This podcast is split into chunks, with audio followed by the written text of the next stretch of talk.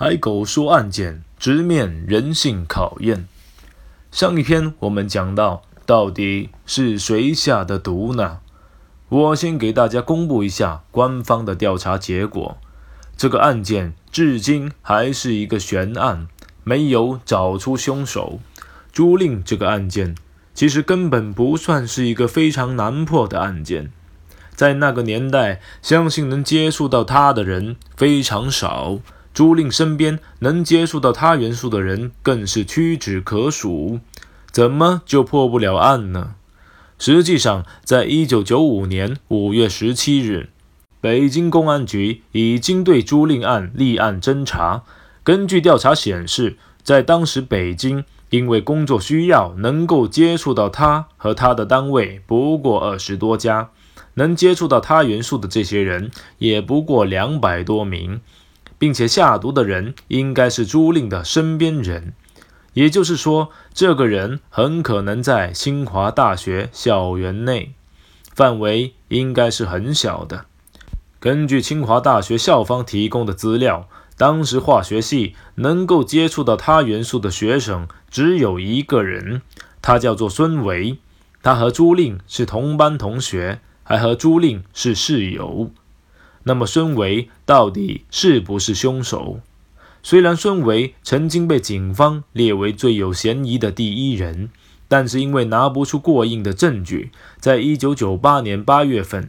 北京公安十四处对孙维解除了嫌疑。那么什么是过硬的证据呢？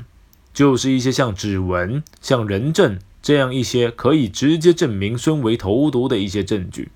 但是在警方对于朱令案调查的过程中，还发现了一些很奇怪的事情。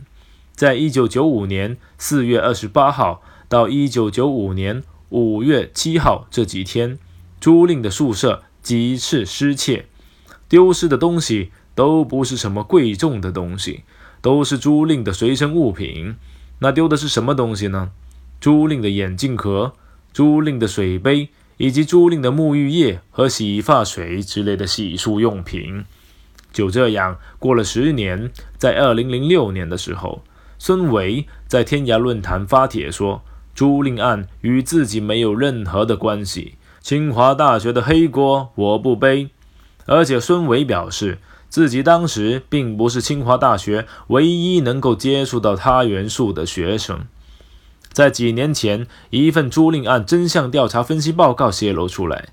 在这份报告中也明确指出，孙伟对当时品学兼优，各方面都极具天赋，并且又是国家二级游泳运动员的朱令心存嫉妒，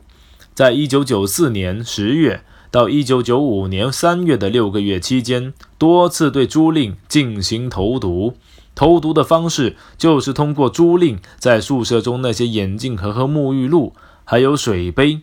这才先后导致了受害人视力模糊、头发全部都掉光等症状。根据朱令的父母透露说，在当时北京公安十四处曾经有领导亲自向他们透露，说朱令案实际上早有定论，就差一张窗户纸没有捅破。证据实际上全部已经拿到，但是凶手没有被逮捕的原因是，因为凶手的后台过硬，给压下来了。而且在一九九七年化学系的毕业典礼上，清华大学是拒绝给孙维发毕业证，到现在他也没有清华大学的毕业证。更有戏剧性的一件事，在二零一三年，朱令的父母收到了一封信。这封信还被某位网友发布到了网上，大概内容就是说，朱令案当年的真相并不是孙维，而是朱令宿舍的其他所有的同学集体投毒，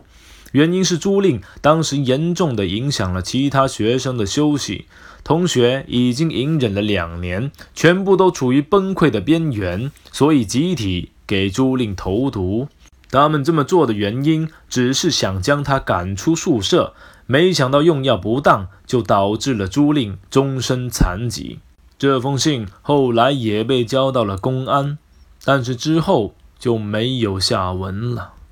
至于朱令案的真相是什么样的，我想很多人心中都有自己的猜测，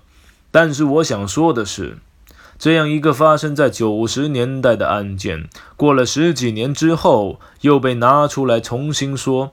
也许这背后的意义，这背后的水，是比咱们老百姓想的都要深得多。但是花季少女就这样断送了自己的前程。